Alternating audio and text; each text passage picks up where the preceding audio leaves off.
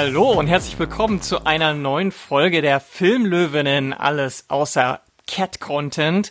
Mein Name ist Lara Keilbart und wir haben heute wieder ein tolles, spannendes Thema für euch. Wir haben uns ähm, überlegt, wir sprechen heute mal über Schwestern im Film und bei mir an den Mikrofonen virtuell habe ich, wie so oft, meine zauberhafte, meine tolle, meine kompetente Mitpodcasterin Rebecca Becky Görmann. Hallo. Ach, Lara, was soll ich dazu sagen? Das ist ja wundervoll. Vielen Dank und hallo an die Hörenden. Und wir haben heute eine super tolle Gästin dabei. Ich bin sehr geehrt und freue mich total, dass wir sie heute bei uns in der Folge begrüßen dürfen. Hallo Nile. Hallo, danke für die Einladung. Ich freue mich auch richtig doll, dass ich dabei sein kann. Ja, danke, dass du dabei bist und uns äh, tatkräftig unterstützt.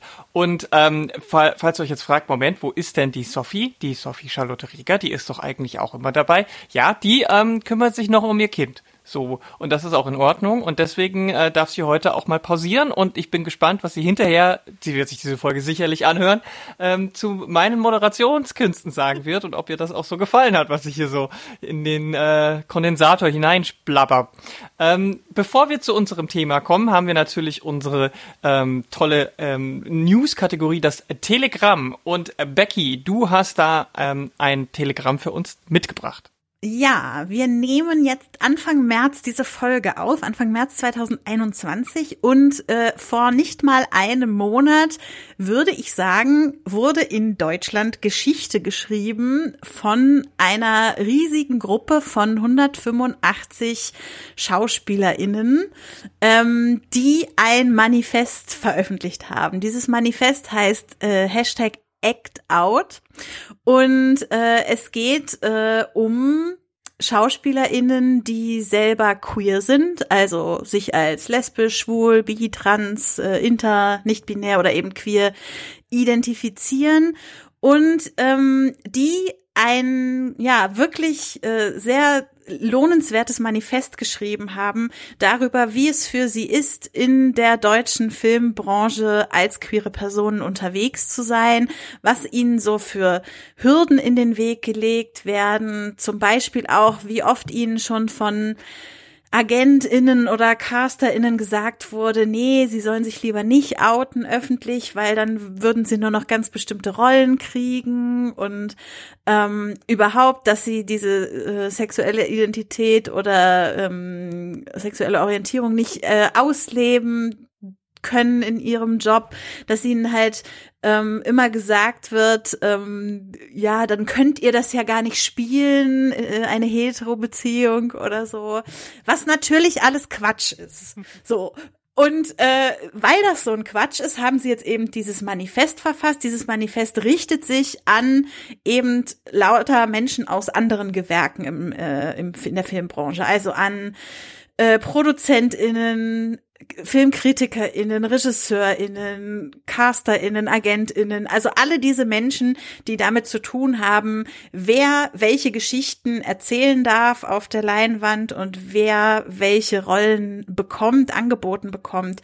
Ähm, das ist wirklich ein tolles Manifest geworden und ich äh, bin sicher, es wird auch nicht irgendwie nur bei diesem einen Manifest bleiben. Also man merkt schon, dass das jetzt für eine ganz schöne Welle gesorgt hat, dass es auch viel internationale Berichterstattung darüber gab, dass auch einige prominentere SchauspielerInnen dabei sind, die vorher noch nicht geoutet waren und erst mit diesem Manifest sozusagen ihr Outing vorgenommen haben. Und also ich kann nur sagen, danke für dieses Manifest, danke, dass ihr das äh, gemacht habt. Ähm, und ich ich hoffe wirklich, dass es irgendwie dazu führt, dass es zu mehr Diversität diesbezüglich in der deutschen Filmbranche kommt.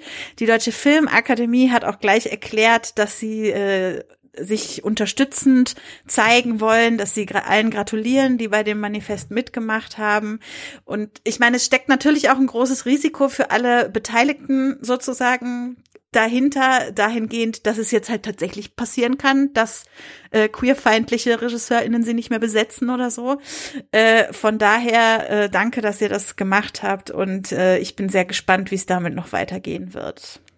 Ja, da sieht man auf jeden Fall wieder mal die Kraft der gemeinsamen Aktion, weil das ist eben genau das, wenn du dich als Einzelperson irgendwie hinstellst und dich outest, dann bist du natürlich auch als Einzelperson angreifbar und die, die, die Gruppe, die schützt auch so ein bisschen, die kann solidarisch sein und ähm, da fühlt man sich dann auch irgendwie ein bisschen wohler dabei und man, man ist halt auch als breite Gruppe nicht so angreifbar.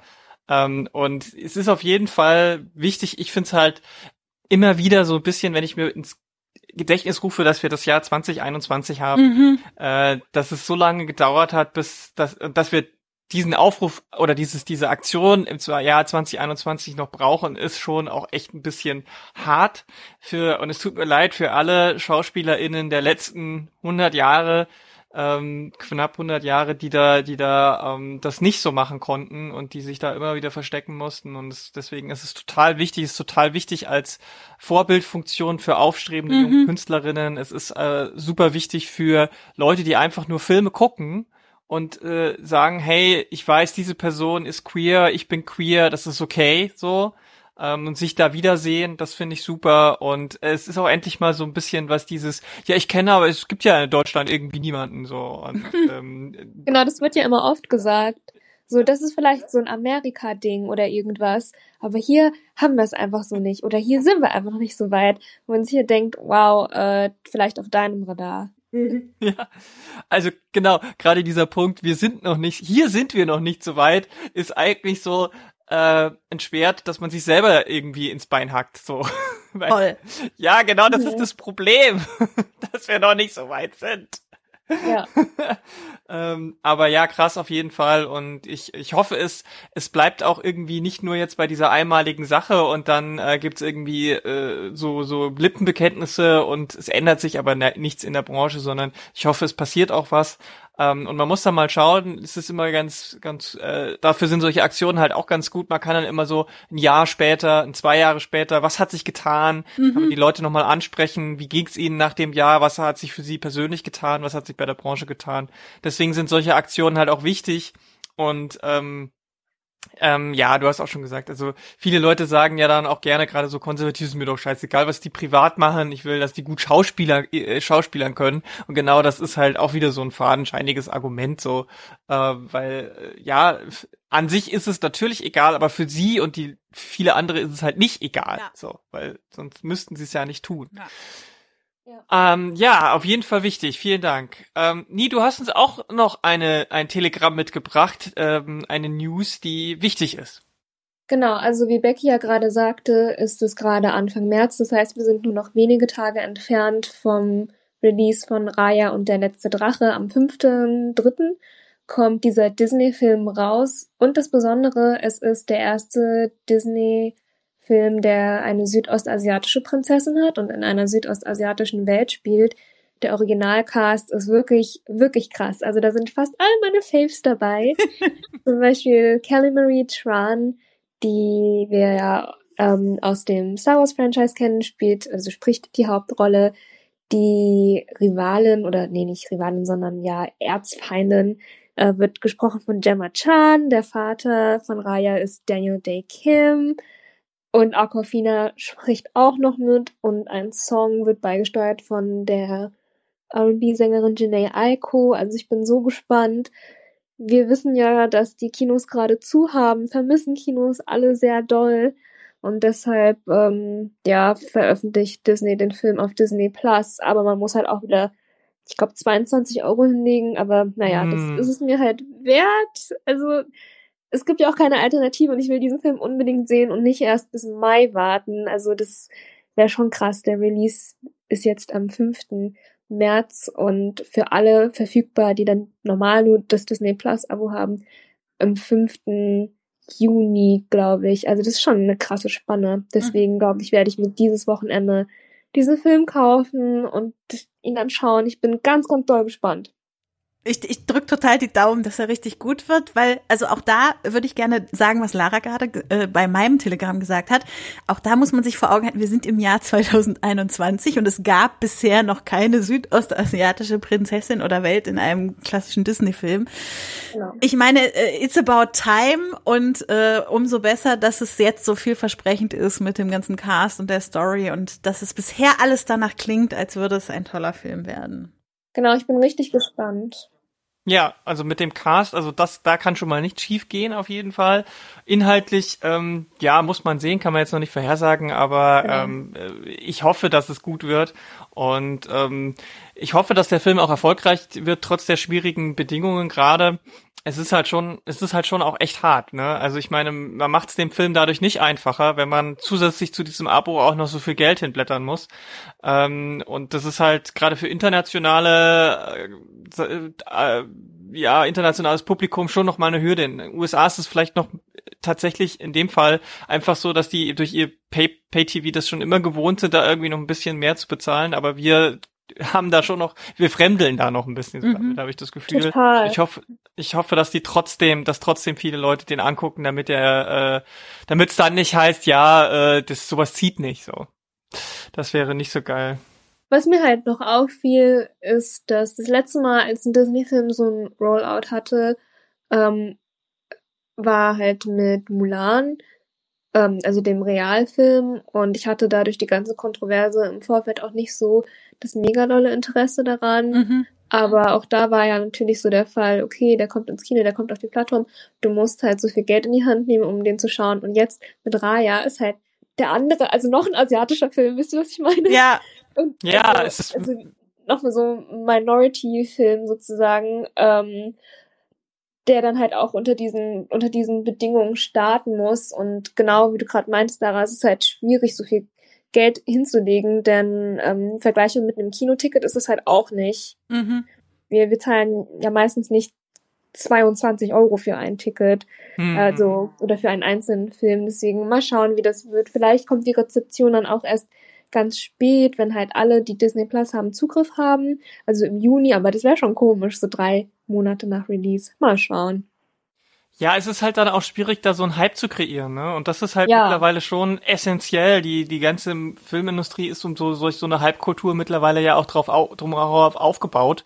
Und Genau. ähm, wenn das sich so, so zieht, ähm, dann ist das echt schwierig. Das hat man ja jetzt bei, bei so Filmen auch wie Wonder Woman gesehen, der jetzt ein Jahr später fast rauskam, ähm, als, als ursprünglich geplant und irgendwie hatte es nicht mehr diesen, diesen Effekt so. Es hat, haben Nee, nicht so gar viele nicht. Leute drüber geredet, egal wie gut der oder schlecht der Film geworden ist, aber es haben halt nicht so viele Leute drüber geredet so. Und ähm, das, das, die, die Hoffnung, die ich halt auch hab, ist, dass äh, das spezielle Format Disney-Prinzessin ähm, ist ja, dass sich das immer und immer und immer wieder abrufen lässt. So, also ähm, dadurch, dass es ja doch für ein in der Regel eher jüngeres Publikum gemacht ist und es immer jüngeres Publikum geben wird und Eltern immer gerne Disney-Filme mit Prinzessinnen äh, ihren Kindern zeigen, ähm, hoffe ich einfach, dass sich das dann einfach über die Zeit auch ähm, irgendwie positiv auswirkt und vielleicht auch zum Kultstatus wird, wenn der Film gut ist. So, ähm, damit damit es Genau. dann auch diesen diesen Status hat. Ähm, noch einen abschließenden Gedanke, ich ist mir nämlich noch mal jetzt ähm, ähm, irgendwie in den Kopf geschossen. Es gibt ja diesen Wreck-It Ralph 2 Film, Ralph Breaks Ja. the Internet, wo ja diese ikonischen Szenen mit den Disney-Prinzessinnen sind. Und da fällt einem halt sofort auf, wie weiß und westlich geprägt halt dieses Disney-Franchise schon immer war. Und alle, die irgendwie Ja. davon abweichen, selbst innerhalb von diesem westlichen Ding, wird sofort irgendwie ähm, exotisiert so. Ne? Also da haben wir dann zum Beispiel dieses diese schottische Prinzessin, die dann keine versteht, weil sie halt schottisch spricht. Ja. So.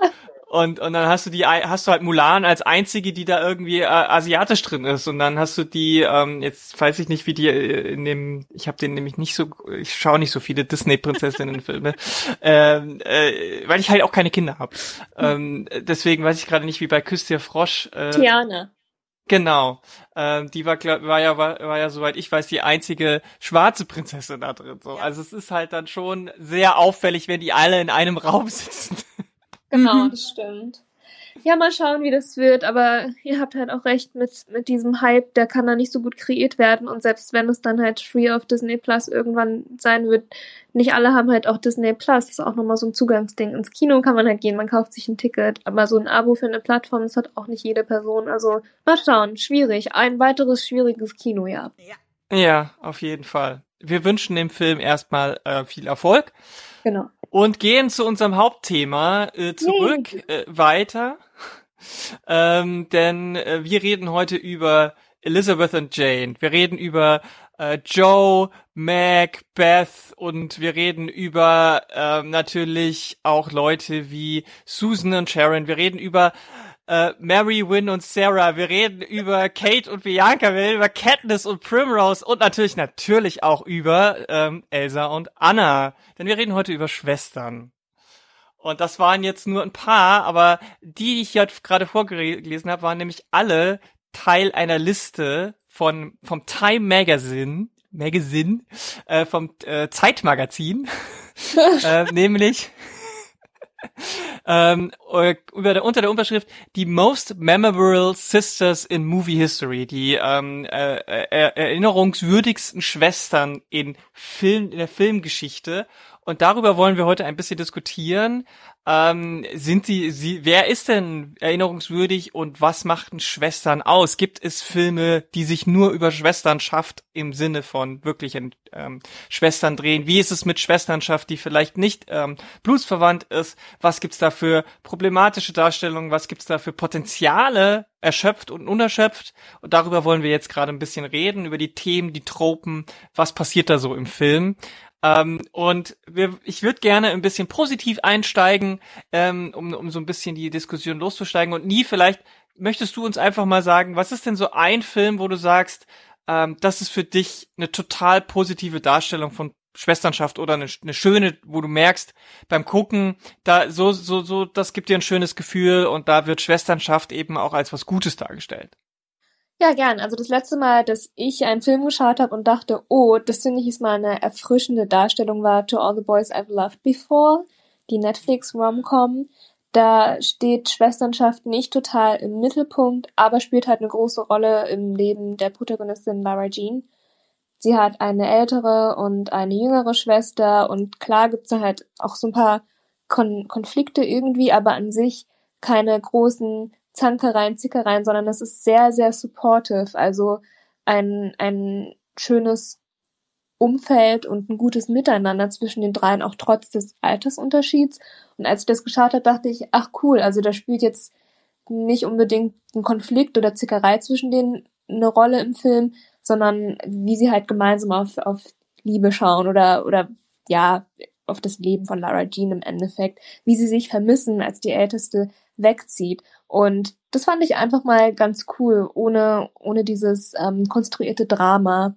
Und natürlich ist auch eine, äh, eine Geschichte von, von Schwestern of Color, dadurch, mhm. dass äh, ja halt ähm, marginalized people und people of color, black people immer noch nicht so viel mehr im, im Film auftauchen oder halt genauso viel wie weiße ProtagonistInnen, war das halt nochmal so extra cool. Okay, es ist, es ist eine Rom-Com, es ist ein Coming-of-Age-Film, aber da ist halt auch das Schwesternelement dabei. Und dann ist auch noch eine positive Darstellung. Das fand ich cool. Mhm. Ja, Becky, du hast den Film doch sicherlich auch gesehen. Äh, tatsächlich habe ich den nicht gesehen. Äh, ah! aber er steht okay. auf meiner Liste ziemlich weit oben. Aber es erinnert mich tatsächlich, also ähm, es erinnert mich auch an andere Filme über Schwesternschaft, die mich irgendwie ansprechen. Und zwar also was ich jetzt bei Nie auch so rausgehört habe, ist, es, es geht um eine liebevolle Beziehung, ohne das Ganze irgendwie zu glorifizieren und zu verklären und so ein, so ein komisches Ideal daraus zu machen, was in der Realität überhaupt niemand so richtig erfüllen kann. Und das finde ich zum Beispiel, äh, da nenne ich jetzt äh, vier von denen, die du gerade in deiner Eingangsrede auch genannt hast, vier Schwestern, äh, nämlich in der äh, Greta Gerwig-Adaption von Little Women äh, mit Joe, Mac, Amy und Beth, den vier Schwestern, da finde ich das ganz ähnlich umgesetzt. Also, dass wir wirklich vier Schwestern erleben, die sich lieben, also das würde ich erstmal als eine Grundkomponente auch dort ansehen, die trotzdem Konflikte haben, was total okay und total normal ist, ähm, die ein gewisses Band zwischen sich immer spüren, auch wenn sie vielleicht gerade zerstritten sind und die, was du auch gerade gesagt hast, nie, die sich zum Beispiel vermissen, wenn die eine weiter weg ist, die so, so kleinere Konkurrenzgeschichten untereinander haben, aber am Ende irgendwie immer wieder zueinander zurückkommen, so. Und also das finde ich auch in, in die gleiche Richtung schlagend eine angenehme Darstellung von Schwesternschaft, weil mir echt irgendwie aufgefallen ist, wie wichtig mir ist, dass es da auch einen gewissen Realismus drin gibt. Auch wenn wir alle wissen, dass Filme irgendwie äh, alles so ein bisschen übertreiben müssen und die Sonderfälle erzählen, aber dass es tatsächlich so realistische Schwesterndarstellungen dann gibt, das gefällt mir besonders gut. Hm. Ja, ich glaube, beide Extreme sind halt irgendwie auch nicht so wirksam, würde ich sagen. Also sowohl dieses Schwestern können sich überhaupt nicht ausstehen und stehen nur in Konkurrenz miteinander, genauso wenig wie sie lieben sich und äh, sie sind immer verständnisvoll und es gibt überhaupt keine Konflikte zwischen den beiden. Ähm, ich meine, so funktioniert's halt nicht und das, ich glaube, dass wenn man das nur positiv darstellt, ist es äh, genauso, äh, hat es auch so einen Effekt, dass man sagt, ja, das ist, das hat mit der Real, also das hat vor allem mit einem selbst nichts zu tun und gibt einem dann halt auch nichts so. Ähm, vor allem, wenn das halt in so, ich nenne es mal, reellen Kontexten und realen Kontexten stattfindet, wie zum Beispiel eben, dass es einfach ähm, in der heutigen Zeit spielt oder dass es in einer Zeit spielt, die man halt auch äh, gut dokumentiert hat, so, mhm. wo man weiß, dass das sind so die Begebenheiten und dann ähm, ist es halt so, dass es es gibt halt Konflikte zwischen äh, Geschwistern so und ähm, deswegen ähm, ist es halt auch dieses Idealtypus gar nicht so so ähm, sinnvoll, glaube ich, um zu zeigen, wie wichtig Schwesternschaft ist. Ähm, ich glaube allerdings auch, dass man da ähm, einen, einen guten Mittelweg finden muss, weil ähm, nur Drama, um das Drama willens zu konstruieren, ist halt auch irgendwie ein bisschen seltsam so. Also ähm, man kann ruhig auch eine funktionierende Schwesternschaft darstellen, meiner Meinung nach, wenn das in einen Kontext eingebunden ist, der, wo der Konflikt von außen kommt. So, wenn irgendwie eine Tragödie von außen kommt oder irgendwie eine, eine, eine Extremsituation, dann muss ich nicht auch noch zusätzlichen Konflikt zwischen zwei Schwestern haben, so. Also, mhm. weiß ich nicht. Äh, wenn man jetzt einen Katastrophenfilm haben und dann gibt's da irgendwie eine Streiterei und dann ist genau das der Auslöser dafür, dass dann irgendwie was schief läuft oder so. Das ist halt irgendwie, das ist mir dann zu aufgesetzt.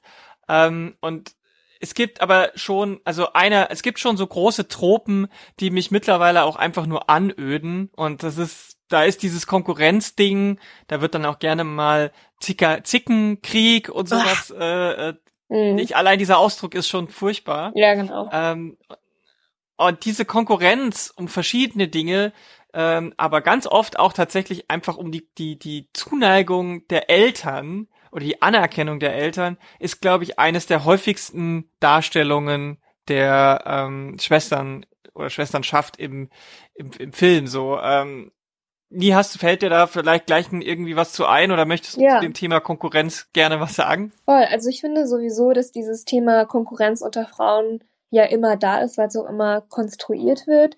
Also so ähm, pitting women against each other. Ich finde auf Englisch passt das so gut, dieses voll dieses ähm, Frauen gegeneinander ausspielen und das dann auch noch als Unterhaltungswert zu verkaufen, das ist ja omnipräsent.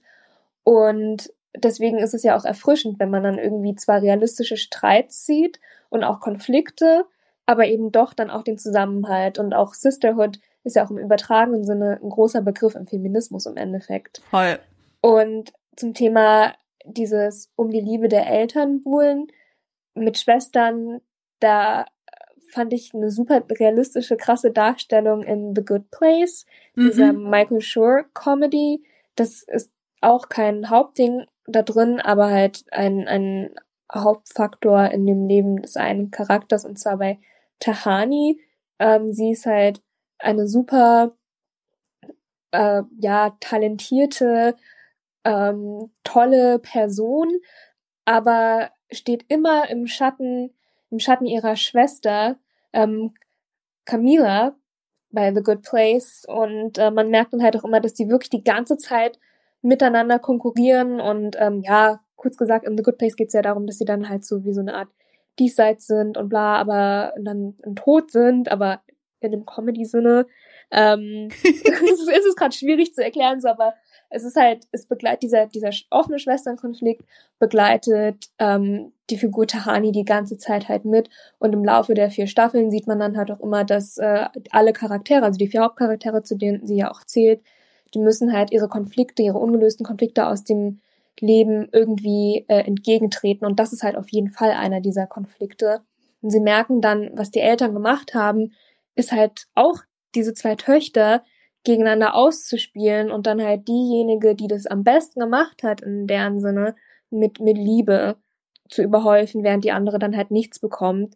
Und das ist zwar immer nur irgendwie ein Sideplot, aber, aber immer als halt aufgetaucht ist, fand ich das so realistisch, natürlich auch frustrierend, aber manchmal auch realistisch, denn diese Konflikte, wenn sie von den Eltern halt herkommen, dann, dann ist es besonders bitter. Mhm. Und das ist halt toll, dass dann im Laufe der Serie die beiden das so ähm, angehen können, weil sie merken, Moment mal, okay, wir hatten halt diese krasse Erzfeindschaft zwischen uns beiden, aber das ist, weil, weil unsere Eltern uns gegeneinander ausgespielt haben und wir wollen da nicht mehr mitmachen. Und das fand ich dann halt wieder toll. Also am Anfang denkt man so, boah, typisches Trope. Und ich dachte auch, als ich es gesehen habe, ich kann das nicht mehr sehen. Hm. Zwei extrem erfolgreiche Schwestern, die halt so viel Spaß daran haben, sich jeweils zu unterbuttern und ähm, oder ja, einfach nur gemein zueinander zu sein. Und dann hat man aber gemerkt, nee, die lassen sich das nicht mehr gefallen, von den Eltern so gewinnt sein. Und dann ganz zum Schluss sehen sogar die Eltern ein, dass es nicht richtig war. Und ich dachte so, wow, das haben die über diese vier Staffeln wie vieles andere in dieser sehr guten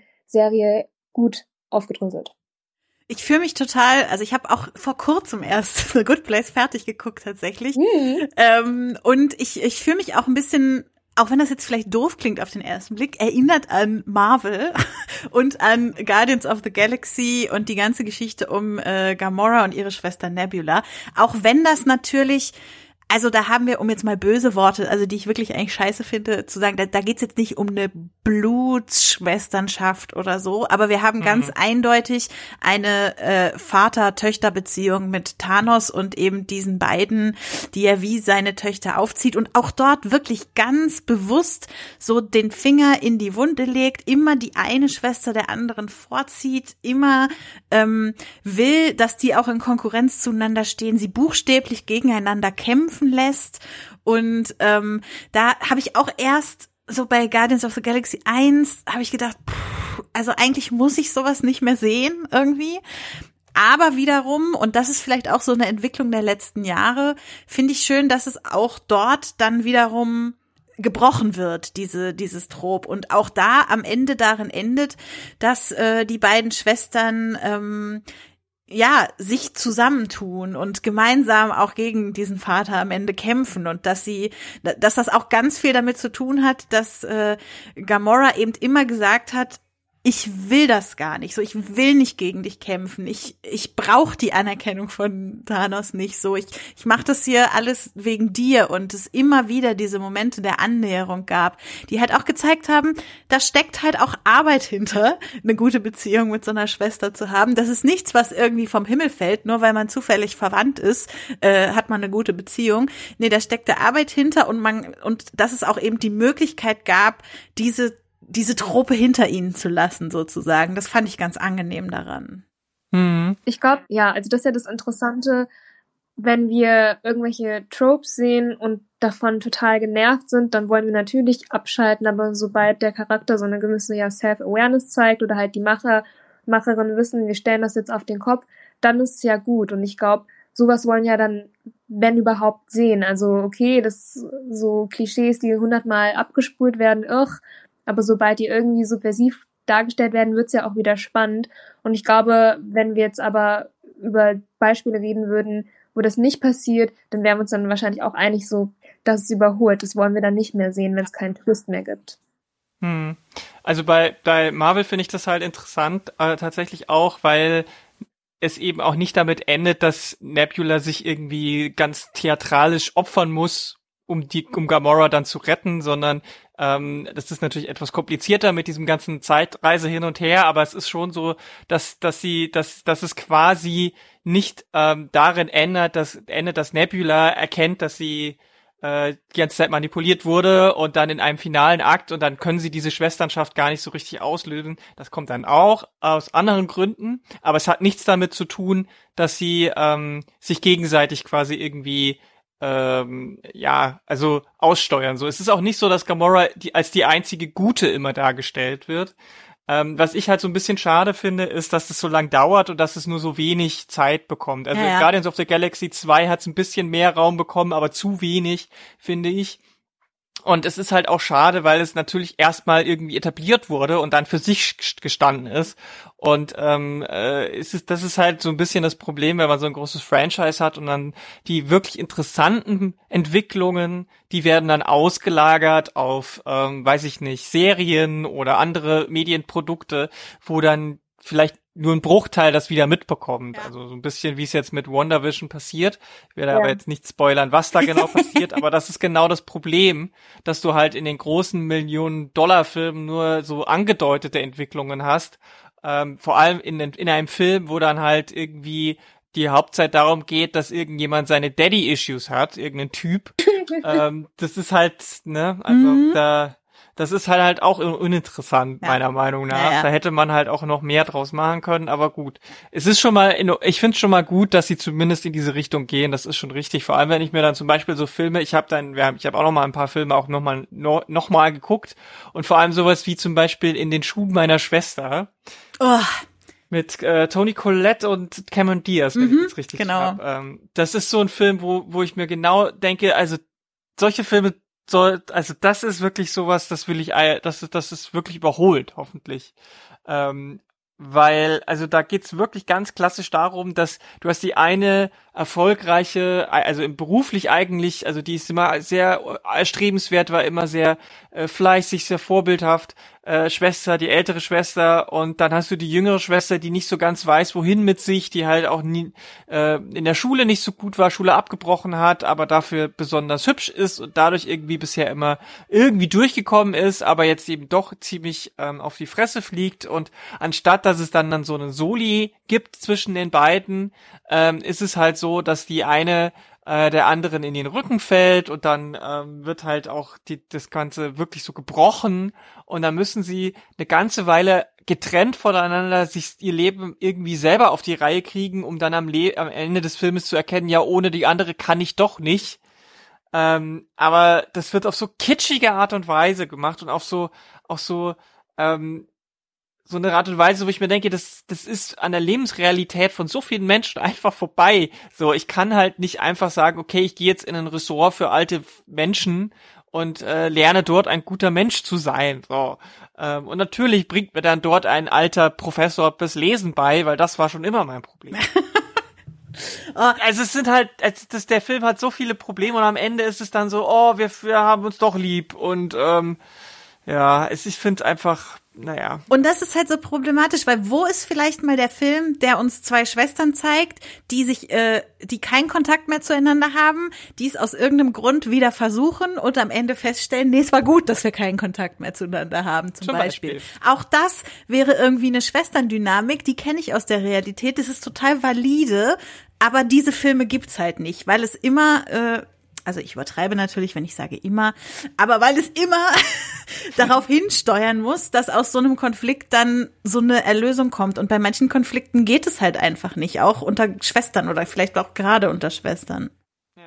Ich denke halt, dieses Gegenüberstellen von die eine ist so und die andere komplett das Gegenteil, das ist ja erstmal nichts Unrealistisches, aber wenn ich halt sowas sehe, dann denke ich mir auch, wow, sie sie spinnen jetzt wahrscheinlich den ganzen Plot aus dieser krassen Gegensätzlichkeit und ähm, dann sind sie aber irgendwie in einem Konflikt, wo doch so die gemeinsame Power irgendwie rausfällt oder nicht. Das ist halt auch so abgedroschen irgendwie, ich weiß nicht. Also es, oder vielleicht ist es auch einfach so eine typische Formel. Ich hatte da irgendwann so einen Tiffany Haddish Film geschaut, der hm. halt zumindest am Anfang sehr ähnlich zu dem zu dem klingt, was du gerade erklärt hattest mit diesen in den Schuhen meiner Schwester. Ähm, Nobody's Fool hieß der von 2018 und ich hatte einfach, ich dachte, vielleicht ist es halt so eine irgendeine seichte Romcom, aber es wird bestimmt lustig sein, weil Tiffany Haddish ist dabei, aber dann war es halt so klischeehaft und doof und ich dachte dann, oh Mann, warum habe ich jetzt so meine Zeit damit verschwendet? Ich dachte, wenigstens wird seicht und lustig, aber es war nur seicht mhm. und doof. Mhm. Und da ist halt auch irgendwie, Tiffany Haddish spielt die total aufgedrehte, ähm, die auch noch aus dem Knast gerade kommt und ihre Schwester Tika Sumter heißt sie. Also sie ist dann die, die ihr Leben total doll im Griff hat, aber so, so uptight ist und so realitätsfern, dass sie auch noch gecatfischt wird. Und ähm, mm. die, die Tiffany Haddish-Figur hilft ihr dann und das irgendwie auszuklügeln, aber es war halt war halt schon auch wieder so, ja, okay, ich hatte keine großen, hohen Ansprüche, aber so dieses, wow, guck mal, die sind so gegensätzlich, ach, und dann die eine ist so aufgeräumt und ähm, die andere ist so ein übelster, äh, ja, Uptight Nerd, haha, mal gucken, wie da die Dynamik wird. Boah, ich weiß nicht, das ist auch echt lame. Hm. Hm, ja, ja, vor allem halt, wenn es dann halt auch wirklich so ist, dass es dass die, die, wenn, wenn die Ziele, die diesen Konflikt auch irgendwie immer befeuern, halt dann wirklich auch wieder in so einer patriarchalen Sache drin stecken, so, ne? Also, weil gerade bei diesem in den Schuhen meiner Schwester geht's halt dann auch immer irgendwie darum, dass die eine äh, sich immer als zu fett und zu hässlich sieht und nicht und, und Angst hat, dass sie nicht den richtigen Mann findet, so. Und genau. die Schwester ist natürlich genau das Gegenteil, die ist super hübsch und die findet immer dauernd Typen und so. Und die schnappt ihr dann quasi ihren, ihren Mann in Spee äh, äh weg, so. Und diese, diese Konkurrenz Grenzsituation da, das ist halt auch sowas, wo ich mir denke, ja, wenn sie nur unterschiedlich wären, könnte man ja irgendwie noch damit klarkommen. Aber wenn es dann darum geht, irgendwie ähm, den Konflikt auch noch darauf aufzubauen, dass sie Ziele haben, die eigentlich ihnen äh, eh schon schaden und dann sich auch noch gegenseitig da in die Parade fahren, finde ich halt doppelt schlimm. Also weil in dem Film geht's ja eigentlich darum, dass die beiden relativ früh ihre Mutter verloren haben. Hm. Ähm, und die, die, die Mutter ist nicht irgendwie umgekommen, sondern die hat sich höchstwahrscheinlich ähm, das äh, absichtlich ähm, äh, zugefügt.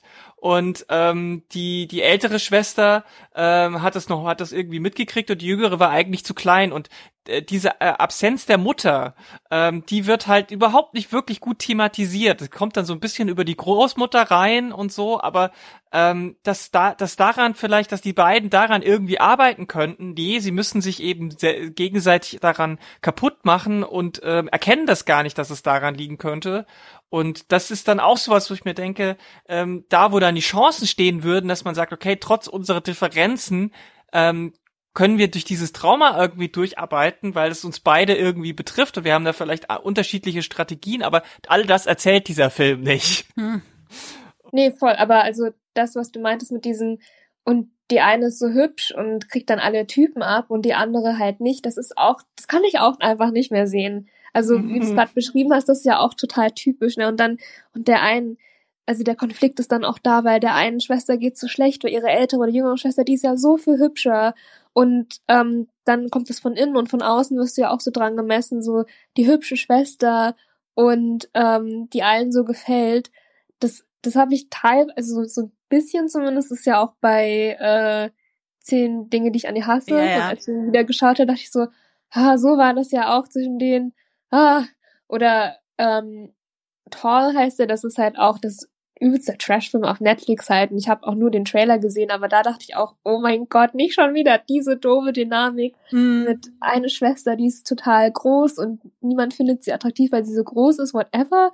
Und dann im Gegensatz dazu ihre ältere Schwester, die ähm, mehrmals so Schönheitswettbewerbe gewonnen hat und dachte so, oh mein Gott, das ist so komisch, wenn Leute heute immer noch sagen, guck mal, die Schwester, die so viel hübscher ist, so, why even? Es gibt ganz anderes Konfliktpotenzial, was realistischer wäre, so. Eben. Das wäre genau mein Punkt, an den ich jetzt anschließen wollte. Es gibt ja genug Konflikte. Warum müssen wir immer den gleichen künstlich konstruierten Konflikt wieder abbilden? Also dann lobe ich mir eher so Filme wie ein A League of Their Own von 1992, ja. Also wirklich mittlerweile fast ein alter Film. Äh, mhm. Auch noch dazu ein Sportfilm. Äh, es geht um äh, die Frauen-Baseball-Liga, die es während des, äh, äh, während des Krieges gab. Und ähm, eben auch um zwei Schwestern, um Dottie und Kit. Und ich meine, es ist ein Sportfilm, natürlich ist da Konkurrenz und so weiter schon angelegt. Ähm, und wir haben auch hier halt zwei Schwestern, wo es aber dann, oh, es ist wirklich, also natürlich ist es auch nicht perfekt, aber immerhin geht's nicht darum, dass die eine irgendwie hübscher ist als die andere, sondern die eine würde halt gern Baseball spielen und die andere kann's zufällig ganz gut.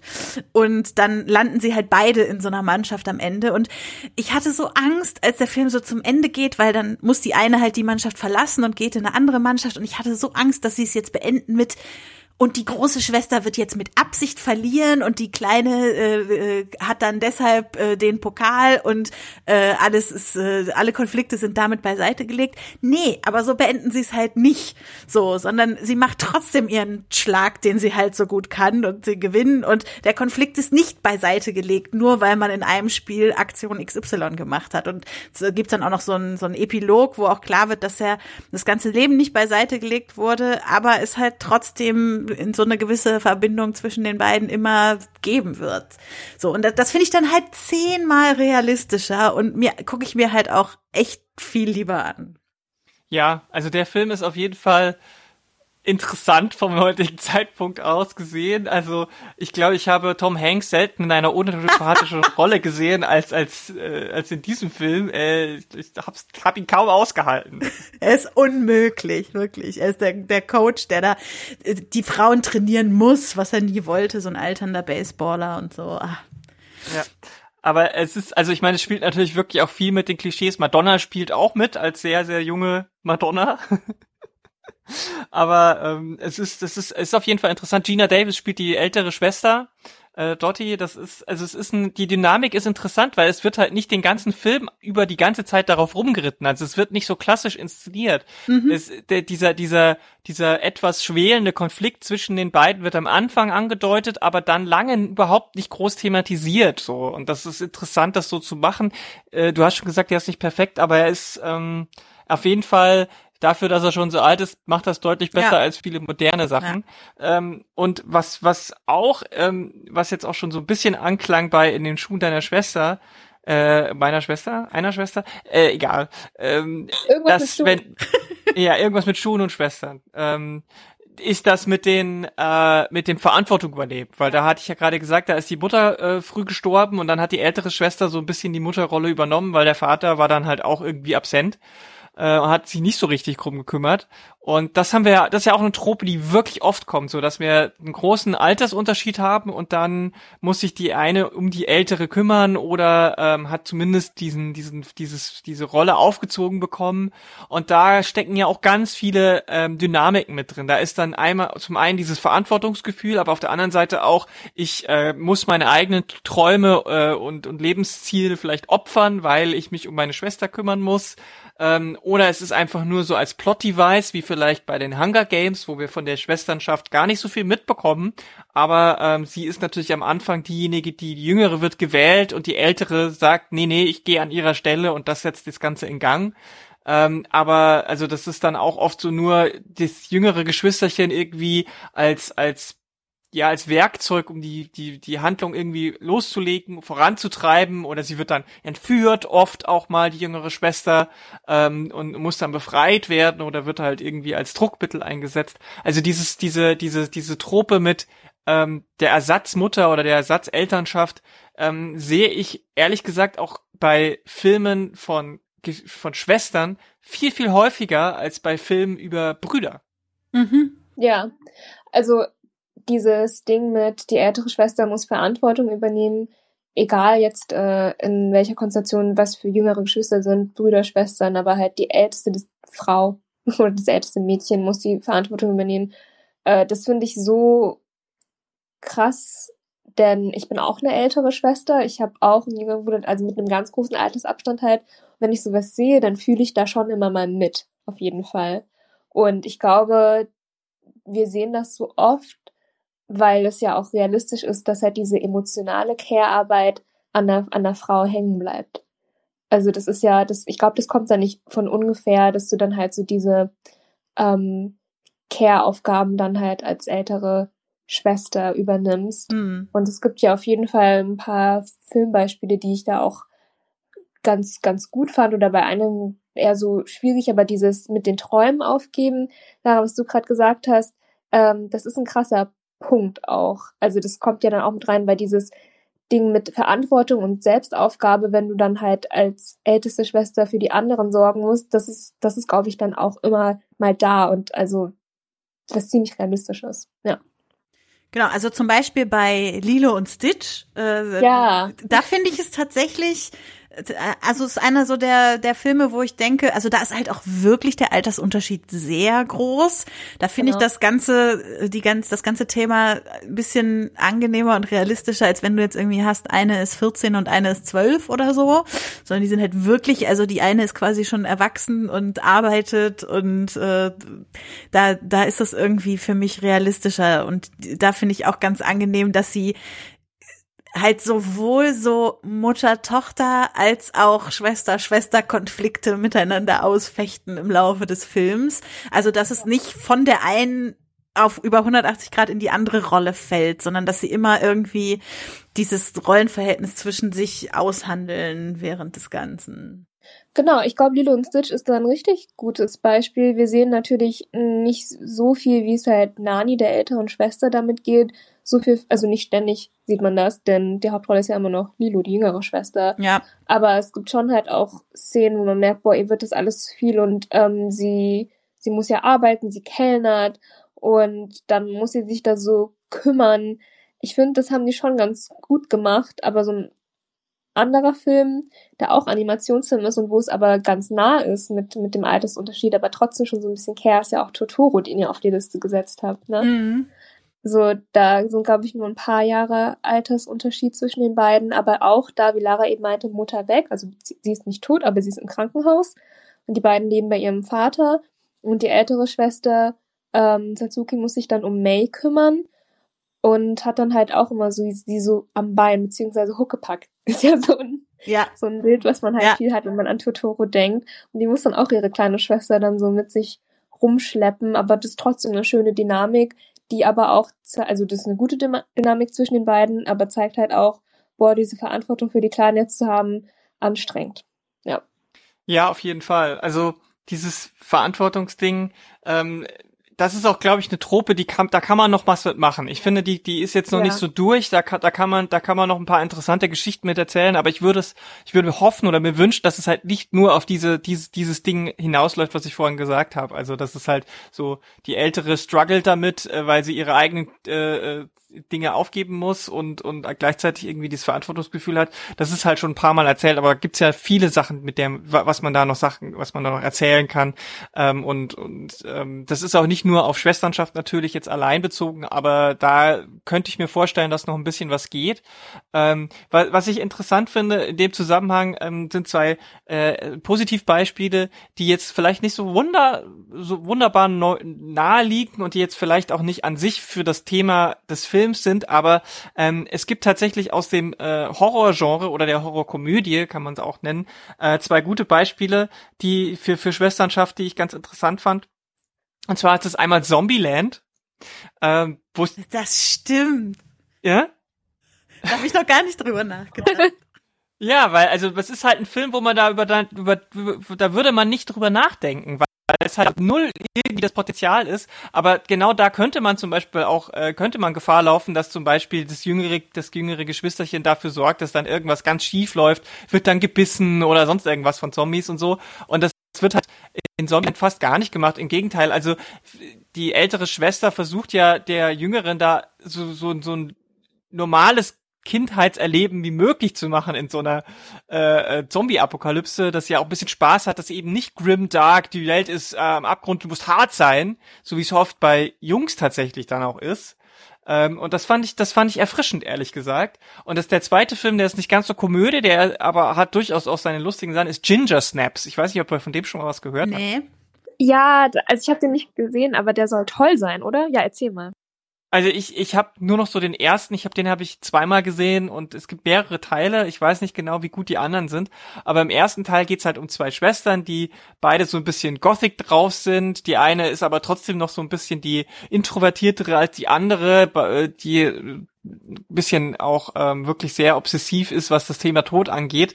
Und das äh, Interessante ist halt, dass äh, wie sich das entwickelt, wenn, weil die werden dann zu, äh, beziehungsweise eine wird erstmal zur Werwölfin. Also die wird halt von diesem Fluch irgendwie erwischt. Und wie sie sich dann, wie sie, wie sich die Nicht-Werwölfin dann um ihre Schwester kümmert, so, ähm, das finde ich halt super interessant. Und am Ende ähm, wie das dann läuft, wie das gelöst ist, ähm, da diese Dynamik ist plötzlich eine ganz andere als vorher und äh, dieses Kümmern und dieses Solidarisieren ist halt auch wirklich interessant und die sind halt nicht total weit vom Alter aus äh, äh, entfernt, so dass diese, diese klassische Dynamik ist, aber es geht trotzdem um dieses Verantwortungsgefühl und eben zueinander stehen und nicht sagen, du bist jetzt irgendwie dieses Monster und ich muss dich umbringen, so.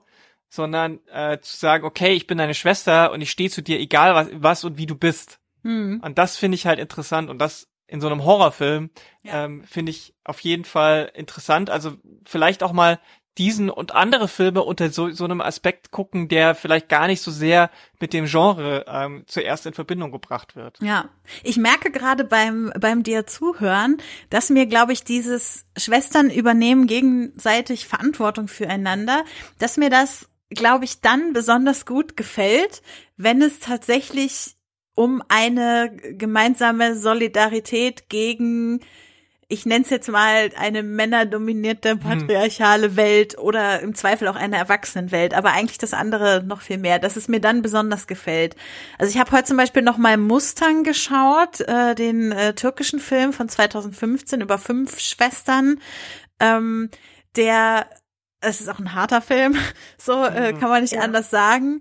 Ähm, aber der wirklich, finde ich, sehr schön zeigt, was es für diese fünf Mädchen, muss man sagen, die sind einfach noch Kinder in dem Film, auch wenn sie teilweise verheiratet werden, was es für diese fünf Mädchen bedeutet, die jeweils anderen vier zu haben. So, und was es auch bedeutet, wenn sie nicht mehr da sind. Und da gibt's halt auch keine Mutter, sondern nur eine Oma und einen Onkel, die aus unterschiedlichen Gründen sehr unterschiedlich fies zu denen sind, obwohl sie vielleicht manches davon auch nur gut meinen. Und ähm, ja, und da ist es wirklich so dieses gemeinsam Aufbegehren gegen das Patriarchat, ohne jemals zu wissen, was das für ein Wort eigentlich ist und wo mhm. das herkommt und so, sondern einfach dieses Erspüren, zusammen können wir mehr erreichen und zusammen haben wir es leichter in dieser Welt. So, ich glaube, dann dann gefällt mir sowas und dann, dann kann ich dem auch was abgewinnen. Und ich finde halt so ein, so ein großes Thema, über das wir jetzt noch gar nicht geredet haben, obwohl es wahrscheinlich einer der ersten Filme ist, der Leuten einfallen wird bei Schwestern. So ein bisschen ist es bei äh, Anna und Elsa für mich auch so bei Frozen. Also weil diese, diese Schwesternbeziehung zwischen den beiden so sehr ähm, auch davon lebt, dass sie gemeinsam ich will jetzt nicht sagen gegen den Rest der Welt, weil das klingt so wieder gleich so verkitscht, aber dass sie halt gemeinsam sind, auch sehr unterschiedlich, aber sich sehr gut ergänzen in ihrer Unterschiedlichkeit und vor allem als einzige so richtig die andere Person als das sehen, was sie ist, so. Und das ist halt irgendwie so, so, dann, dann berührt's mich, dann bewegt's mich, wenn ich das Gefühl habe, diese Schwestern bedeuten was füreinander und das ist nicht nur, dass sie irgendwie da eine Blutsverwandtschaft oder so haben, sondern dass sie wirklich miteinander gegen, ja, ich sag's jetzt doch, gegen den Rest der Welt sind. Aber das macht's ja auch interessant. Also vieles, was wir hier so besprechen, so Zusammenhalt unter Frauen und auch Aufbegehren und so weiter, das sind ja auch Motive, die man halt in starken Frauenfreundschaften hat. Und man könnte sich dann auch die Frage stellen, okay, was ist der Unterschied mit Schwestern, die, ja, die sind halt einander, ähm, in Anführungszeichen ausgesetzt, so, ne? Du, du musst halt mhm. zusammen sein als Schwester, egal ob man sich jetzt so mag oder nicht. Also nicht unbedingt immer muss man dann zusammen sein, aber du bist halt erstmal in einer Konstellation, die du dir selbst so nicht ausgewählt hast und dann halt die Frage, was macht man daraus und was bedeutet überhaupt halt so diese, diese Konstellation, wir sind verwandt miteinander ähm, und wie, wie gehen wir dann gemeinsam mit den Problemen um. Das ist ja nochmal was, was vielleicht für uns das interessante Element ist, auch heute, oder? Weil sonst hätten wir auch sagen können, ja, lass uns nur über Frauenfreundschaft reden. Ich weiß, habt ihr auch schon mal gemacht. ja, ja, ja, ja. Aber das ist ja so ein extra Ding. Ja. Auf jeden Fall, also du hast recht, die, die Dynamiken sind oft sehr ähnlich, gerade wenn, wenn wir so die Trope mit der Konkurrenz haben. Da sind natürlich, äh, geht's dann auch, auch darum, äh, wenn, wenn Frauen die eigen, äh, die um denselben Mann konkurrieren oder so, das ist bei Freundinnenschaft ganz oft so oder sowas. Ähm, aber der Unterschied ist halt wirklich, ähm, dass zum Beispiel dieses, dieser ganze Komplex mit Elternschaft und so weiter. Ähm, wenn sie da sind, wenn sie nicht da sind und so weiter.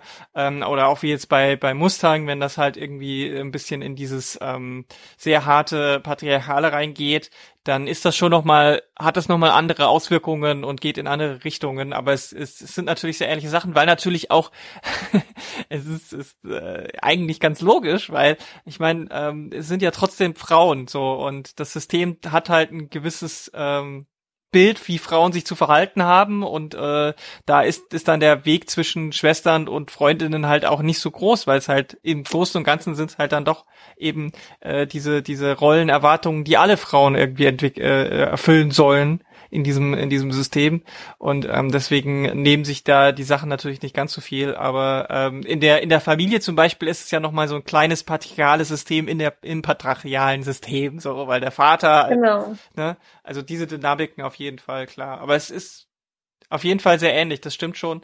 Ähm, und es gibt sicherlich auch noch mal ein paar andere Sachen und bei bei ähm, gerade bei bei Frozen könnte man noch so ein paar andere Sachen natürlich mit reinsprechen, aber auch da haben wir genau dieses Problem Eltern irgendwie tot und wer kümmert sich um wen so ein bisschen mhm. und ähm, da ist ja auch interessant so ein bisschen die Dynamik zu sehen gerade im ersten Teil, äh, weil sich ja eigentlich erst Anna als äh, als die Schwester ist, die sich um ihre Schwester kümmert. Also weil ja. ähm, Elsa ja eigentlich diese, ja, ich bin die dieses Abnorme und ich darf meine, darf das nicht, muss das verstecken und ich schließe mich ein, in die Depression abgleitet, mehr oder weniger. Und Anna sie immer wieder versucht, mit verschiedenen Sachen da rauszuholen. Und am Ende stellt sich halt raus, ja, Elsa ist die, die diese Kraft hat und eigentlich diese, diese besondere ist, aber es endet halt nicht in dieser krassen Konkurrenzsituation so. Also Anna ist jetzt nicht diejenige, die sagt, ich will aber auch magische Kräfte und deswegen gehe ich jetzt den Pakt mit dem Teufel ein. So, ähm, so wie es halt in anderen Filmen vielleicht, die aktuell gerade rausgekommen sind, durchaus als Dynamik irgendwie so ein bisschen ähm, in die Richtung läuft. Aber da will ich nicht vorgreifen. Ähm, ja, also wir haben, wir hätten, wir haben noch viele Sachen, die wir ansprechen können, aber die Zeit rennt uns so ein bisschen davon. Ich würde gerne trotzdem so abschließend noch mal so ein bisschen ähm, von euch beiden vielleicht hören, wie, wie, wo wollen wir hin? Wo wollen wir hin mit der Schwester? Wir haben schon vieles gesagt jetzt so, aber ähm, was, was vielleicht, was wir noch nicht angesprochen haben, so an, an Lösungen oder an Darstellungen von Schwesternschaft, gibt es noch was, wo ihr sagt, okay, da, das fehlt mir oder warum können wir das nicht so und so machen? Hm. Ähm, ich glaube, wo ich noch mal ganz kurz zurückgreifen muss zum Thema, ein, also noch einen letzten Film, den ich glaube ich erwähnen möchte und dann würde ich deine Frage auch direkt beantworten, Lara. Ja, ähm, ja. Mit ähm, Schwestern, die zusammenhalten und ähm, gegen das Patriarchat und auch ähm, Patriarchat in der Familie. Ich glaube, da muss ich einfach unbedingt nochmal The Virgin Suicides erwähnen. Und auch eben, weil, weil Becky ähm, Mustang erwähnt hat. The Virgin Suicides war ja, als ich Teenagerin war, mein absoluter Lieblingsfilm. Und da ähm, hat man auch aufbegehrt, aber halt in einem, in einem sehr ja, düsteren Sinne. Also die Lisbon-Schwestern, die halt so derart von der Welt isoliert worden sind von ihren Eltern und ähm, reingehalten werden sollten, wie auch immer. Die haben sich ja dann zum Schluss als, als Akt dagegen halt umgebracht, wie auch Virgin Suicide sagt. Ja, Major Spoiler, aber egal. Bei dem Titel. Schon eine Weile her. Also. Genau, ist schon eine Weile her. Leute gucken den halt irgendwie trotzdem oder diese, ähm, oder was mich halt damals zumindest ja angesprochen hat, auch diese ähm, Kleinstadt düstere Kleinstadtstimmung. Und da war es ja auch im Endeffekt so, die waren, die waren befreundet, aber sie waren, sie hat noch diesen krassen Pakt zwischeneinander, weil sie halt Schwestern waren und weil sie das, diesen, diesen Außenfaktor oder diesen ähm, bestürzenden Faktor, das kam nicht irgendwo von außen, sondern es kam von innerhalb der Familie, weil auch da die Eltern halt es wieder den, ähm, also die, die Schwestern wurden dem ausgesetzt durch ihre Eltern selbst. Die haben sie halt so eingesperrt, von der ganzen Außenwelt halt abgeschottet. Und das ist ja in der kleinsten Einheit sozusagen in der Familie. Beobachtet wird's von außen, von den Nachbarsjungen, von der Kleinstadt, aber was sich halt so abspielt, wo der Konflikt brodelt, das ist ja von ganz innen drin. Und das auf jeden Fall auch nochmal enger und kleiner als, als Freundschaften, hm. sondern äh, die leben unter einem Dach. Die sind Geschwister, genau. Und vielleicht, was ich gerne sehen würde, mh, hm, ich finde es gut, dass wir eben auch nochmal angesprochen haben, wie viel Potenzial vielleicht noch in diesem Verantwortung übernehmen drinne steckt. Ich frage mich dann halt, ähm, will ich vielleicht mal eher sehen bei einer älteren Schwester, wie schwierig das eigentlich oft ist. Vielleicht ähm, ja, durch meine eigene Perspektive, aber auch halt dieses, ähm, was fehlt mir noch? Ich glaube, woran ich immer oft denke, ist, dass man gerade in migrantischen Familien, wenn man da das älteste Kind ist, egal ob halt jetzt äh, ob man der älteste Bruder, die älteste Schwester ist, da hat man nochmal so eine ganz, ganz andere Art von Verantwortung, hm. weil du halt dann viel deinen Eltern abnehmen musst und deinen, deinen Geschwistern helfen musst und Dinge machen musst, die halt sonst vielleicht Eltern tun würden, aber durch, durch das, also durch die Migration das dann irgendwie nicht so ganz möglich ist. Da denke ich mir manchmal, okay, das ist so eine ganz spezielle ähm, ältere Geschwister, ältere Schwestern-Dynamik, Verantwortungsdynamik, die ich gerne mal äh, sehen wollen würde. Ich glaube, das ist was. Genau.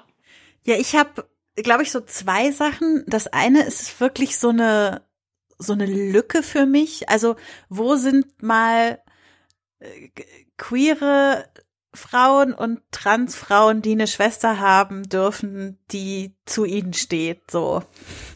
Also irgendwie, das, das fehlt mir total, dass es das mal in einem Film gibt. So, so simpel es irgendwie klingt, ja. Aber äh, also ich meine, es ist ja schon selten genug, dass wir irgendwie Transrollen haben, aber dass die dann auch noch tatsächlich irgendwie eine Schwester haben, die mit ihnen steht und so weiter. Das ist halt irgendwie, das, ich habe das Gefühl, es gibt's nicht. Und wenn es es gibt, dann schreibt's gerne in die Kommentare und ich guck's mir gerne an. So, das wäre so eine sehr offensichtliche Lücke für mich. Und dann die zweite Lücke, die sich für mich immer mehr auftut, seit ich älter werde, wobei ich bin ja jetzt wirklich noch, äh, ich bin 33, äh, also ich bin schon noch äh, ziemlich jung, aber ich habe halt so einige ältere Freundinnen, die auch sagen, so die Beziehung zu ihren Schwestern, wie sich das im Laufe der Jahre gewandelt hat. Zum Beispiel dadurch, dass eine von ihnen Familie gegründet hat oder beide Familie gegründet haben oder dass Familien wieder auseinandergebrochen sind, dass eine der Schwestern Kinder gekriegt hat.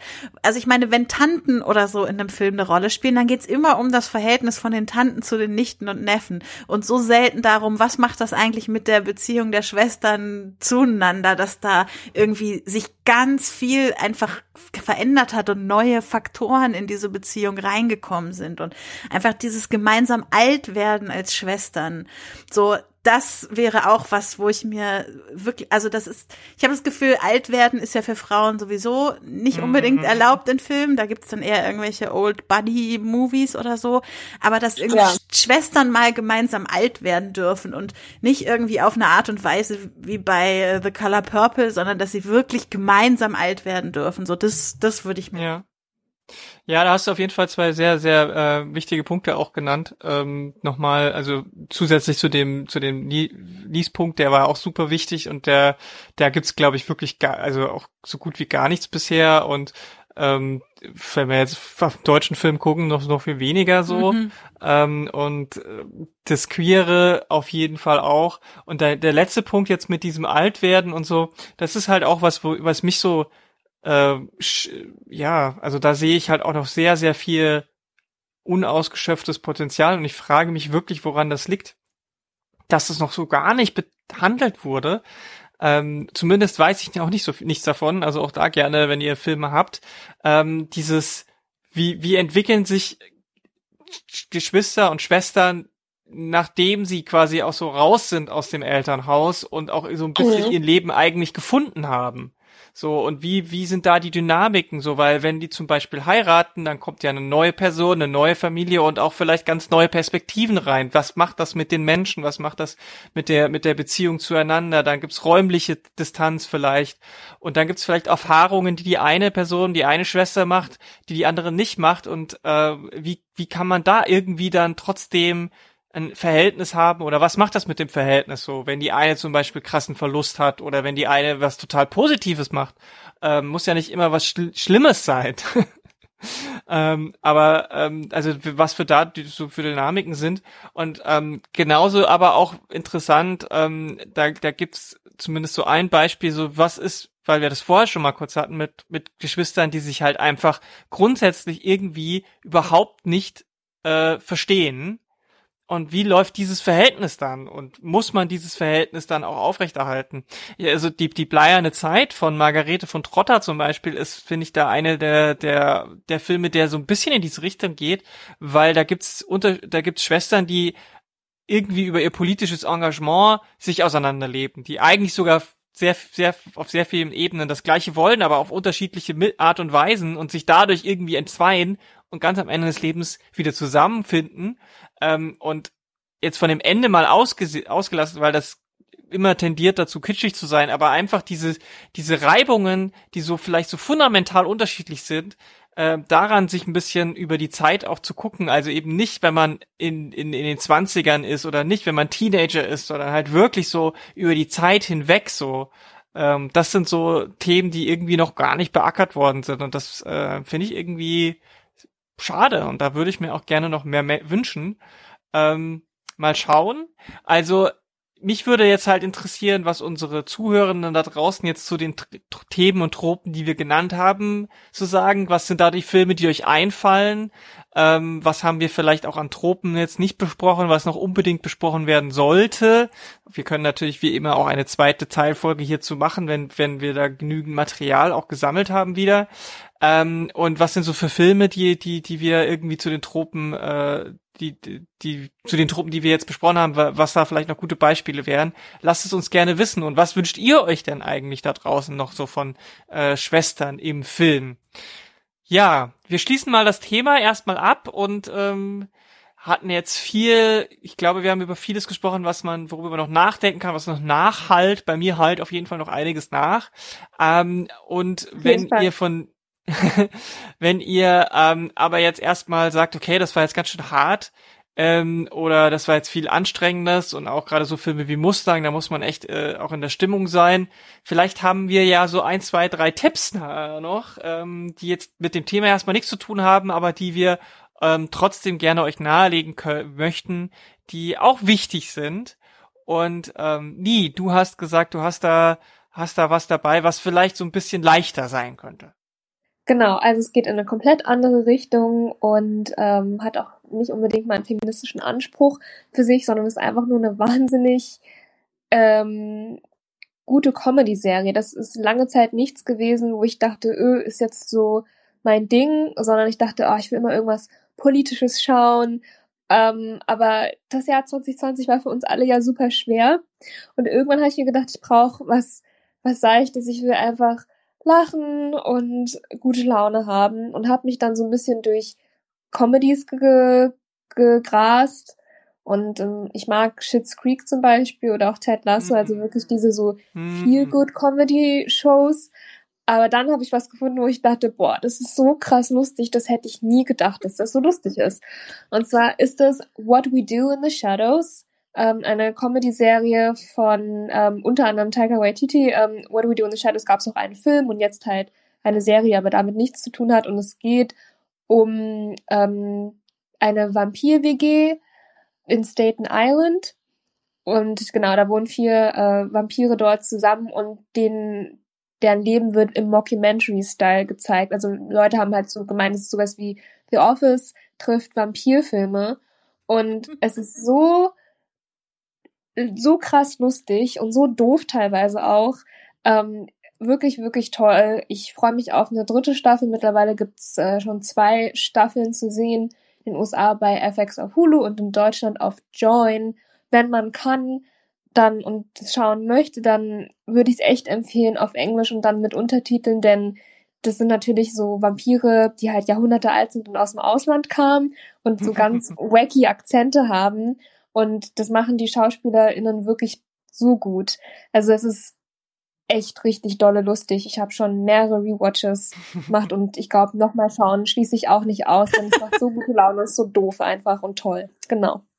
Ja, das ist eine Serie, die, die ist so absurd und so drüber, die versucht gar nicht irgendwo irgendwas äh, noch mit zu, also an, an Ernsthaften oder so mitzuschwingen. Das ist einfach nur, das ist wirklich pure pure, pure Humor des Humors willens und genau das, was man vielleicht jetzt auch brauchen kann, kann ich auf jeden Fall äh, empfehlen.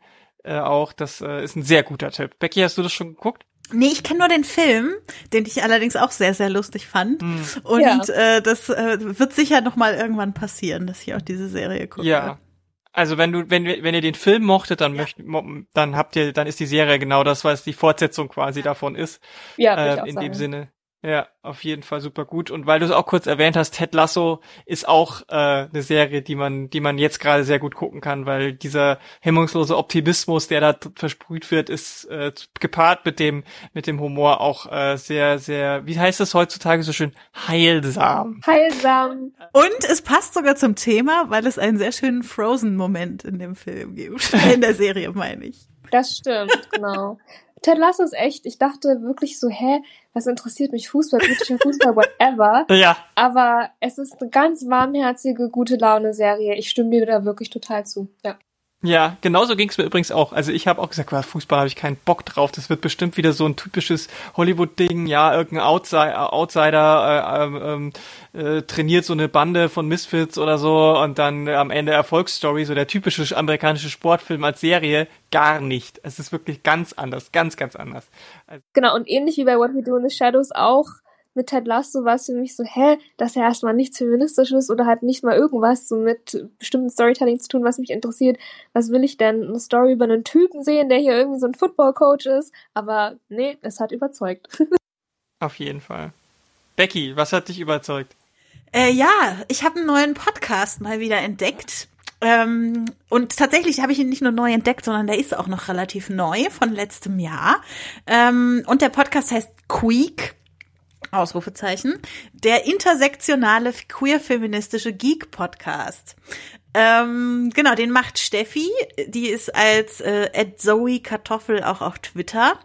Ähm, und bei Queek geht es um äh, Popkultur, würde ich jetzt mal sagen, im Allgemeinen ähm, eben aus einer intersektionalen queer-feministischen Perspektive. Es könnte euch bekannt vorkommen da draußen. ähm, genau, und es ist, also ich finde es wirklich ganz ähm, ansprechend, weil äh, Steffi macht sehr kurze Folgen, aber sehr gut recherchiert und sehr pointiert. Und dafür gibt's halt irgendwie jede Woche eine Folge. Oder manchmal macht sie auch so Themenwochen, wo von Montag bis Freitag immer eine, da gab's zum Beispiel eine Themenwoche zu Ableismus und dann gab's von Montag bis Freitag verschiedene Episoden dazu. Äh, und sie hat ein sehr schönes Format. Sie macht immer so Folgen mit äh, so XYZ, was läuft schief? Also zum mhm. Beispiel mhm. Fetischisierung von Transpersonen. Was läuft schief? Oder Bury Your Gays. Was läuft schief? Und äh, ja, hat er auch immer sehr lange Linklisten, viele Beispiele, um über die Themen zu sprechen. Und ähm, genau, macht das äh, im Monolog-Podcast. Aber äh, es gibt zum Beispiel auch einen Discord, äh, dem man beitreten kann. Und dann kann man auch über die Folgen hinterher mit diskutieren. Und auch vorher wird manchmal über die Themen diskutiert. Also äh, sehr spannend, äh, sehr nette Community auf jeden Fall auch auch und kann ich, kann ich sehr empfehlen. Cool, danke.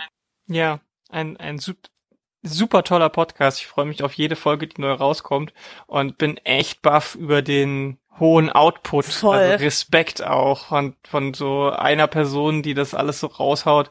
Ähm, das ist, da steckt viel Arbeit, viel Zeit drin, also gebt dem Ganzen eine Chance. Und ähm, ich finde halt auch wirklich, dass es, dass der Stil sehr, sehr gut äh, hörbar ist und so. Also es ist, da, da stimmt für mich halt sehr, sehr viel. Ja. Ja, ich habe auch noch einen kleinen Tipp am Ende. Und zwar waren ja jetzt gerade die Golden Globes. Das ist ja auch nicht ganz unwichtig für die Filmlandschaft äh, da draußen. Ja, könnte man jetzt viel drüber sagen und diskutieren, hab, wer hat's verdient, wer hat's nicht verdient. Mein Tipp ist tatsächlich der Opening-Monolog von äh, Amy Pöhler und Tina Fey die das sehr schön gemacht haben, sehr witzig gemacht haben, die auch die ganze Sache mit der Pandemie und Corona ähm, sehr schön eingebaut haben, ohne dass sie sich die ganze Zeit nur drauf versteift haben. Und ähm, die sind schon bissig, aber sie sind halt nicht dieses, äh, ich piss einfach absichtlich jedem ans Bein so aggressiv wie möglich, so wie es vielleicht manche Hosts die Jahre vorher gemacht haben. Äh, keine Ahnung, irgendwelche un unbedeuteten britischen Stand-up-Typen, die keiner mehr yeah. kennt. Ähm, also das fand ich fand ich sehr erfrischend, sehr schön, äh, wie sie das gemacht haben, sehr locker, nicht zu, also wirkte auch nicht gezwungen ähm, und das äh, kann man sich natürlich auf YouTube angucken, dauert irgendwie so knapp zehn Minuten, ähm, kann man kann man für den für eine leichte Erheiterung zwischendurch auf jeden Fall ähm, eine Empfehlung. Und damit, ihr Lieben, sind wir am Ende dieser Folge von Filmlöwinnen. Und ähm, ich glaube, man hat's gemerkt, die, wir hatten ja eine relativ lange Pause, wir hatten total viel Redebedarf und, und wollten schön. gar nicht mehr aufhören und das war ja voll schön. Ja. Ähm, und ähm, wir werden diese Energie weitertragen in dieses Jahr und auch, Genau. auch äh, weiterhin Folgen für euch machen. Äh, schickt uns gerne Feedback dazu, schickt uns äh, auch Folgenvorschläge, thematische oder so. Ähm, das, das interessiert uns sehr und äh, wir diskutieren auch gerne natürlich über das eine oder das andere mit euch. Ähm, dazu gibt's auf filmlöwen.de natürlich äh, die Kommentarfunktion zum Beispiel. Zu Mustang findet ihr auch eine äh, eine, eine geschriebene Rezension, eine Filmkritik auf filmlöwen.de, falls ihr da noch ein bisschen mehr zu wissen wollt, bevor oder nachdem ihr den Film gesehen habt. Und ähm, bevor wir jetzt beenden, machen wir natürlich noch kurz die Runde oder auch lang, je nachdem, wo wir uns gegenseitig und ihr uns finden könnt im Internet. Äh, nie, äh, du als Gästin machst mal den Anfang. Ähm, wo, wo und wie kann man äh, dir folgen in den sozialen Medien? Was hast du sonst noch für Plattformen, Pro Projekte? Äh, hau raus, was du raushauen möchtest. Okay, also bevor ich das auch noch ganz kurz überhaupt danke, dass ihr mich eingeladen habt. Es war super schön. Es war so toll, ähm, sich auszutauschen und überhaupt danke ich euch natürlich auch immer für den Support von und jetzt tolle Überleitung für meine Kolumne. Ähm, auf jetzt.de schreibe ich die Kolumne The Female Gaze, wo ich so medienkulturelle, popkulturelle Phänomene analysiere und kommentiere und auf Social Media, meist auf Twitter oder Instagram, bin ich at nile-de zu finden. Genau, also einfach da jeweils reingucken und Kolumne lesen. Genau. Super gute Kolumne, die Yes. post bo- boosten wir auf jeden Fall immer gerne. Es ist äh, Ja, ich bin sehr dankbar dafür. Ja. ja, ja, aber also ich bin ich bin dankbar, dass du sie schreibst. Richtig. weil äh, das ist da, da also da da ist immer steckt immer sehr viel ähm, drin, was mir auch wieder zu denken gibt, worüber ich nachdenken kann, manchmal auch den ein oder anderen Lächler über die Lippen bringt. Ähm, und wenn du sagst, du äh, nile-de, gibt's dann auch, äh, das impliziert für mich, dass es auch andere Sprachen gibt. Machst Nee, du das ist, demnächst so äh, in allen Sprachen?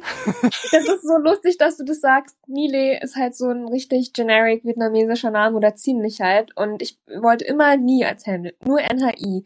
Nile war auch weg. Da dachte ich so, was mache ich jetzt? Und damals, als ich mir die Handles gesichert habe, ist halt das gleiche bei Twitter und Insta, dachte ich ja, okay, meine Website ist ja nile.de. So, und dann halt unterstrich.de. Und dann dachte ich mir so, das ist so doof. Und dann meinte halt ein Kumpel von mir mal so, ja, wie ist eigentlich dein Handle? Und ich so, nile unterstrich de. Und er so, was? Nile Schland? Und ich dachte dann so, ja, ja, genau so. Alles klar. Ja. Äh, Becky, wo finden wir dich? Ja, in eigentlich allen möglichen sozialen Netzwerken unter Genderbeitrag. Und ansonsten kann man mich natürlich bei einem meiner vielen anderen Podcast-Projekte hören. Äh, wir arbeiten zum Beispiel gerade bei äh, Früff Frauen reden über Fußball an einer Folge über LGBTQIA Sternchen im Fußball. Ähm, und bei den KulturpessimistInnen haben wir gerade eine Folge aufgenommen, unter anderem zu der äh, fantastischen Disney Plus Serie The Owl House äh, und dem tollen Film von Regina King One Night in Miami. Also äh, sehr guter Content, über den wir da gesprochen haben. Wie sagt ein befreundeter Podcaster von mir immer so gerne Premium-Content. Premium-Content. ja, ist Premium-Content auf jeden Fall. ja, also äh, Kulturpessimistinnen und Früff auch immer eine Hörempfehlung und gerade jetzt bei diesen bei dieser neuen Folge auf jeden Fall absolut wichtig und gut und ähm, ja natürlich äh, gibt's noch äh, mehrere Projekte ähm, und überall wo Becky drinsteckt da ist 100% Premium Content drin Ach, ihr seid so. Aber ja. Lara, wo hört, wo liest und hört und findet man dich? Ach, äh, gar nicht so viel äh, aktuell, aber auf Twitter kann man mich äh, finden, äh, Lara K mit 3a. Und äh, wenn ihr irgendwie äh, Twitch auch äh, nutzt, dann könntet ihr mich da at Lara K mit 2a. Und ähm, ja, das ist immer ein bisschen blöd, weil äh, Lara K ist halt auch ein sehr gern, gern genutzter Handle. Und dann probiere ich immer die Anzahl von A's aus, bis mhm. es klappt. Irgend, bei, bei, beim nächsten bin ich wahrscheinlich dann Lara K mit 4A. Mal gucken, was für was für äh, ein, eine Plattform das wird. Äh, Polygamia haben wir jetzt auch äh, vor kurzem wieder eine, eine Folge rausgehauen. Ähm, wir haben zuletzt, glaube ich, über den Mandalorian gesprochen ähm, ähm, und äh, werden demnächst über The Medium sprechen. Das ist ein Videospiel, das so ein bisschen in die ja äh, Mystery-Horror-Richtung geht, wo es aber auch eben um Schwestern geht. Deswegen passt das vielleicht ganz gut. Ähm, ähm, aber äh, ist halt ein Videospiel, ist auch nicht je, jeder Mensch Sache. Aber genau da, da machen wir jetzt weiter und ähm, demnächst gibt's auch wieder Folgen von meinem Comic-Podcast, Yay Podcast, Yay Comics. Ähm, da sprechen wir mit der Comiczeichnerin Olivia Vivek. Uh. Ja, ansonsten äh, verlinken wir alles Mögliche was wir hier genannt haben, so viel wie möglich. Unsere Linkliste wird unglaublich lang. Ihr könnt so viel klicken, bis euch der Finger brennt. Wir werden alle Accounts verlinken, alle genannten Filme und Trailer und Filmrezensionen und Listen und ähm, viel, viel äh, zu lesen, bis wir die nächste Folge aufhör, äh, aufnehmen. Ähm, und äh, bis dahin habt ihr also ein bisschen Stoff. Ich bedanke mich bei euch beiden. Ich bedanke mich bei äh, euch da draußen an den Empfangsgeräten äh, fürs Zuhören und wünsche euch noch eine wunderschöne Zeit. Bis bald, macht es gut und tschüss. Ciao. Sophie, wir denken an dich. Ja. Liebe Grüße.